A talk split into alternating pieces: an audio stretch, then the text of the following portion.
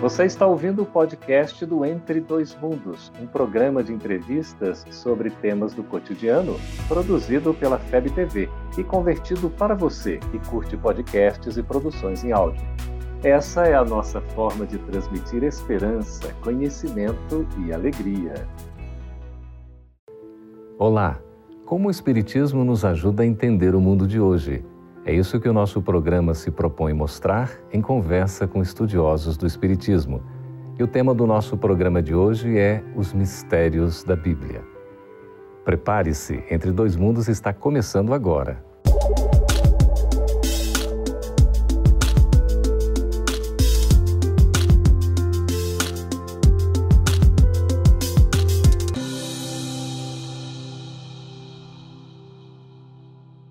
É o livro mais vendido, mais estudado e o mais conhecido mundialmente. A Bíblia tem seus escritos antes e depois de Cristo e traz muitos conhecimentos ainda não compreendidos. Como entender tantos mistérios sobre a Bíblia? Para conversar sobre esse assunto, estamos recebendo aqui nos estúdios da FEB TV em Brasília as presenças agradáveis de Elzi Nascimento que é psicóloga, estudiosa do Espiritismo, trabalha na área da divulgação do estudo da doutrina espírita. Seja bem-vinda, Elzi. Muito obrigada, prazer é meu. E também recebendo aqui Elzita Mello, também é pedagoga, estudiosa do Espiritismo e trabalha na área da difusão, da divulgação pelo estudo da doutrina espírita. Elzita, seja bem-vinda. Agradeço, Geraldo. Muito obrigada. Mas esse é um tema muito instigante, falar a respeito Realmente. da Bíblia, dos seus mistérios. É, quem foi que escreveu e quando é que a Bíblia foi escrita, Elzinho? É tão instigante que há dúvidas sobre isso. Quem terá escrito? Supõe-se que 40 redatores de diversas regiões, de diversas épocas, diversos momentos, diversas situações, tenham feito esta obra monumental. Atribuem também a Moisés com a, a, a escrita da Gênese e do Êxodos, uhum. até há quem dizem no Pentateuco, dizem que ele deu aos levitas a oportunidade de dar continuidade escrevendo o terceiro livro, Levitas, Números e Deuteronômio. Então, há divergência, há muita dúvida, há mistérios, mas o que há de certo, de garantido, é que é um livro tão surpreendente que muda a vida das pessoas que, os, que o leem. E o que significa exatamente a palavra Bíblia, Elzita?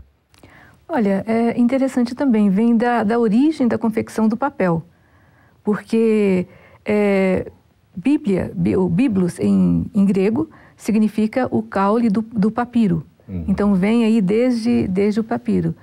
E significa o quê? Livro, rolo. E na verdade, a palavra Bíblia, ela já está no latim, porque no grego nós temos o biblos, uhum. que significam rolos, que significam livros.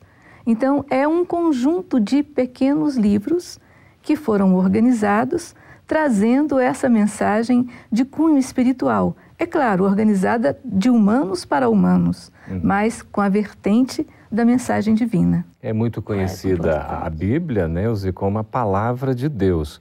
Como é que ela foi estruturada? Você estava explicando um pouquinho, detalhe, por favor. Então, há 1500 anos, de 1500 a 450, o Antigo Testamento deve ter sido elaborado e o Novo Testamento de 40 a 90 depois de Cristo elaborado dando aquela, aquele roteiro, aquela como se fosse uma notícia desde a criação, numa presença constante e invisível de Deus, conduzindo seus filhos para que se acomodassem, se acertassem e crescessem para a finalidade precípua que seria aproximar-se dele. Então, toda a história é vertida nesse sentido de registrar essas ocorrências, sendo que o Antigo Testamento ele tem 39 livros e o Novo Testamento 27 livros. Então a Bíblia como um todo é constituído pelo Antigo e o Novo Testamento. Uhum, exatamente. É esse sentido. O Antigo Testamento trazendo é, a, a primeira aliança de Deus com os homens na sua concessão de paternidade, gerenciando a vida daqueles que iriam de alguma forma deixar fundamentada no planeta a presença do Deus único. E no Novo Testamento, que começa com a história de Jesus e vai até todos os milagres, toda a sua vida, Atos dos Apóstolos, as cartas de, de Paulo, Pedro, Tiago, mostrando exatamente como foi que teve início o cristianismo primitivo. O, o, Antigo Testamento, até pelo próprio nome, né, foi anterior ao Cristo. A gente poderia dizer, Zita, que está, Elzi, que está desatualizado? Absolutamente. Nós estamos desatualizados em relação a esses conhecimentos tão profundos. Né? Por exemplo, o Antigo Testamento tem o Pentateuco de Moisés, tem, tem 12 livros sobre história, temos também cinco livros poéticos, temos cinco livros dos profetas menores e doze livros dos profetas, não, cinco dos maiores e doze dos menores. Uhum. Então nós temos vários livros com seus estilos característicos, mas todos levando ao crescimento espiritual do homem. A gente pode dizer que a Bíblia, sobretudo o Antigo Testamento, seria fruto de, da mediunidade? Sim, com toda certeza. Nossa porque aqueles que trouxeram esses registros tinham uma antena psíquica aparelhada para a conexão com essa vertente espiritual.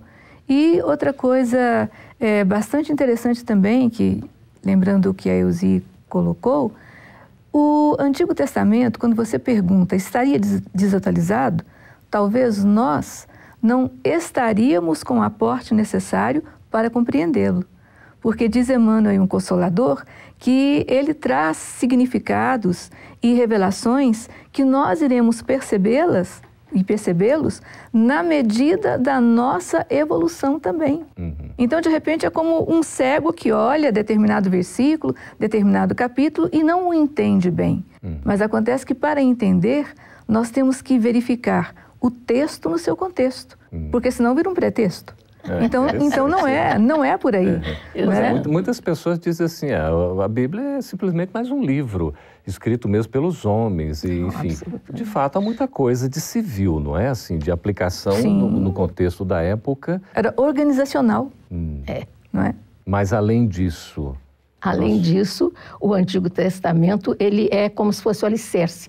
O próprio Emmanuel diz isso em O Consolador, dizendo que é um alicerce que mostra a revelação, que vai nos esclarecendo, nos conduzindo para podermos, através do Novo Testamento, fazermos a nossa redenção. E o que tem de mais importante, Eusita, no Novo Testamento? O que tem de mais importante no Novo Testamento é a renovação pelo amor, a mensagem do Cristo, Exato. o consolo, a esperança, as promessas de que há uma continuidade e que nós não estamos desamparados em momento algum. Uma carta belíssima, Isso. como o Sermão do Monte, que nos traz exatamente essa visão, essa amplitude do amparo espiritual. Que coisa maravilhosa, né? Maravilhosa mesmo. Nós estamos conversando aqui com Elzi, com Elzita, trabalhadoras da doutrina espírita, do movimento, nos esclarecendo a respeito da Bíblia. Se você tiver sua curiosidade, vá nos escrevendo aí, por gentileza. Leia também, assine o nosso canal para você assistir a este e a outros programas. A gente vai para um breve intervalo e volta daqui a pouquinho para saber qual é a opinião do Espiritismo sobre a Bíblia. Estamos de volta com Entre Dois Mundos, conversando a respeito dos mistérios da Bíblia. E temos aqui Eusita, Eusi, nos esclarecendo sobre esse assunto. Eusita, como é que o Espiritismo compreende a Bíblia? O Espiritismo compreende a Bíblia como um livro realmente sagrado que traz em si a primeira e a segunda revelação. Assim como Jesus não veio destruir a lei, o Espiritismo também não veio destruir nenhuma tradição nenhuma revelação. Então é com muito respeito que nós observamos e foi exatamente com essa visão e com esse respeito que Allan Kardec, sobretudo, organizou o Evangelho segundo o Espiritismo, que alguns chegam a dizer assim: ah, é a Bíblia dos Espíritas? Absolutamente não. É o Evangelho segundo o Espiritismo, o Evangelho de Jesus analisado com a luz da doutrina espírita. E a doutrina espírita, na verdade, é esse grande facho iluminador que nos leva a perceber os escritos bíblicos em espírito e verdade. Uhum. Porque, na verdade, nós não devemos ficar somente na letra, no que está escrito, mas aprender a, a mergulhar, a, a, a inferir e a usar a chave de Kardec, as revelações do plano espiritual, através da doutrina espírita, que nos abrem a acuidade para perceber esse grande legado que a humanidade traz. Só para a gente entender, Elzi, Elzita falou acerca da primeira, da segunda revelação, uhum. e na própria segunda revelação já tem a promessa da, da terceira, da terceira, é? que é o nós. Consolador prometido, né? Eu acho interessante verificarmos que nós temos o Pentateuco de Moisés e temos também na, no Novo Testamento, nós temos os quatro evangelistas, hum é, é, Mateus, Marcos, Lucas e João. E temos também a, a, na parte histórica o, o sermão profético, temos a, os atos, os atos apóstolos, dos apóstolos, que é uma coisa fantástica, não é? Uhum. Temos também as cartas de Paulo, 13 cartas de Paulo, temos oito cartas gerais. Uhum. E tudo isto nos leva a verificar que gradativamente nós estamos na lei do progresso. Uhum. É inevitável que aconteça isto, mesmo com os períodos necessários entre um, um livro e outro, nós temos que ter esse amadurecimento e essa assimilação gradativa das grandes verdades espirituais. E qual que seria a relação das obras né, espíritas, notadamente o Pentateuco kardeciano, com o Antigo e o Novo Testamento? A relação é a explicação clara dessas realidades espirituais. Igual vocês estavam colocando, mas são cinco livros, o Pentateuco Mosaico, que tem a base do Antigo Testamento, uhum. e cinco livros que compõem as obras básicas: o Livro dos Espíritos, o Livro dos Médiuns, o Evangelho segundo o Espiritismo, o Céu e o Inferno e a Gênese. Você poderia dizer com é uma espécie de Bíblia do Espiritismo, Zita? Não, não é uma espécie de Bíblia de, de Espiritismo, mas, na verdade, é uma normatização para o entendimento. Porque veja bem a ideia de Kardec. Veio primeiro o livro dos Espíritos. Então, se o livro é dos Espíritos, nós temos que, a princípio, entender com quem é que nós estamos mexendo. Aí surgiu o livro dos Médiuns, que é exatamente das questões 76 a 613. Aí, depois que nós entendemos ou aprendemos a nos contactar com aqueles que trouxeram a doutrina, uhum. os espíritos, então nós então temos que nos aparelhar para verificar qual que seria a nossa melhor performance. Então aí temos o Evangelho segundo o Espiritismo, que é um tratado, um projeto de revolução moral da criatura humana. Uhum. Então você conhece a doutrina dos espíritos, você sabe como lidar com eles, pressupõe-se, né? Uhum. Você buscou se melhorar. E aí? Como é que eu fico depois disso? A vida continua. Uhum. Então vem aí uma, uma transparência do que é a vida após a morte com o e o inferno. É. E Kardec foi tão sábio que o que surgiu nas primeiras questões de 1 a 75 é que ele trouxe o último livro a do Pentateuco, a Gênesis, a Gênesis que são as dúvidas filosóficas, é. né? Tem que redigir isso aí num artigo, Zita. Está muito bom, muito interessante para o nosso Acredite se quiser, já está pronto. Ah, então, já publicado? Ah, daqui a pouco, muito bem. Então, nós temos aqui é, Jesus, quando nos traz assim a boa nova, né, a boa notícia, a alegria, enfim, a revelação, é, ele está, de certa maneira, revogando a lei antiga, Eusi? Não ele está cumprindo. Ele fala no reino de Deus, que está no coração de cada um e que compete a cada um é, fazer da sua parte para integrá-lo. E vem para concitar os homens a esse empreendimento tão grande que é a, o reino de Deus estabelecido no coração de cada criatura. Um esforço próprio, né? esforço próprio, empenho de cada um. Quando a gente fala em palavra de Deus, né, que a Bíblia é muito conhecida com essa expressão, o que, que isso exatamente quer dizer? São as inspirações divinas que são transformadas nas palavras que edificam, que consolam, que esclarecem e que mostram uma jornada mais facilitada. Uhum. E a mensagem ali nos dando todo o apoio, todo o auxílio para isso. Sim, uhum. É, é, tão interessante Mahatma Gandhi, grande humanista, não é? Ele afirma que se todos os livros da humanidade se, se perdessem, perdessem, mas se a gente conseguisse conservar o sermão da montanha, nada se perderia. É, qual é o significado, Elzia, desse sermão da montanha? O sermão da montanha vem nos falar da verdadeira vida que se conquista. O sermão da montanha são as bem-aventuranças que fazem com que a pessoa veja os seus valores de forma diferente, porque são valores infinitos, espirituais. E depende de cada criatura fazer da sua parte. Ninguém pode evoluir ninguém.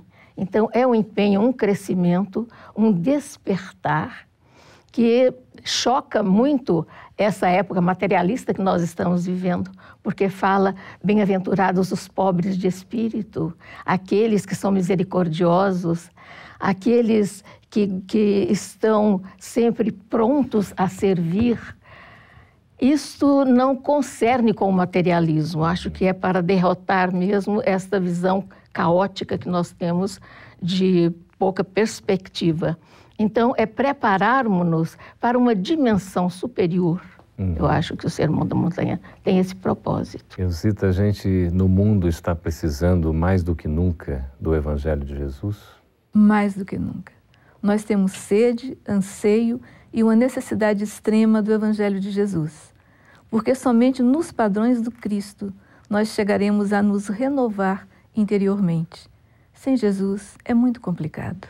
E é tão interessante que outras revelações também, em termos de substância, de essência dos seus conceitos, levam aos mesmos pontos. Aos mesmos pontos. E talvez por isso o Mahatma Gandhi, Mahatma Gandhi a grande alma, uhum. tenha focado esse aspecto. Pode-se perder tudo, mas se nós continuarmos com os oito steps, os oito passos uhum. do Sermão da Montanha, nós estaremos seguros para adquirir a nossa perfeição humana. Muito bem, nós estamos conversando aqui com a psicóloga Euzi e também com a pedagoga Eusita a respeito desse assunto tão interessante, são os mistérios da Bíblia. Nós vamos para um breve intervalo e já voltaremos com as perguntas de vocês. Fiquem aí, a gente volta daqui a pouquinho. Estamos de volta com Entre Dois Mundos agora para responder as perguntas. Você pode nos escrever, o endereço está aí no vídeo. Por favor, a sua colaboração, a sua sugestão, a sua participação é excelente, extraordinária e muito bem-vinda.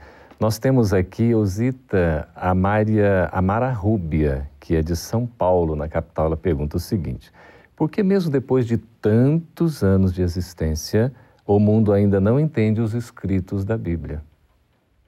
Porque nos fazemos tardos em crescer, em aperfeiçoar. Porque, por mais que os pesquisadores se debrucem e tragam é, novas inferências, novos conceitos, nós ainda de repente estamos cegos, surdos e não temos o aparato espiritual, porque nós entenderemos essas escrituras sagradas através do desenvolvimento da nossa percepção espiritual. Então, tem a ver com a questão evolutiva de cada criatura. À medida em que nós subimos no degrau da nossa própria conquista, nós vamos nos abrindo para o entendimento dessas verdades, que são verdades que nos alimentam e que nos orientam. Enquanto não chegamos a isso, a gente vai batendo cabeça por aí. Eusi, Transcendentes. É necessário e importante estudar a Bíblia? É muito importante, porque ela nos abre o entendimento, nos deixa com sensibilidade para percebermos que nós somos seres espirituais. Nesta oportunidade estamos encarnados, mas o nosso natural estado de ser é em espírito. E a Bíblia, ela nos fala da vida eterna, ela nos fala da perfeição conquistada por cada um. Então, é importantíssimo que nós tenhamos esse roteiro, uhum. tanto no Antigo Testamento, que nos ensina muito, como no, no Novo Testamento, que é uma regra de conduta, eu sinto. É, maravilhoso, né? A Renata dos Santos aqui, de Brasília, está perguntando o seguinte: o dilúvio realmente aconteceu?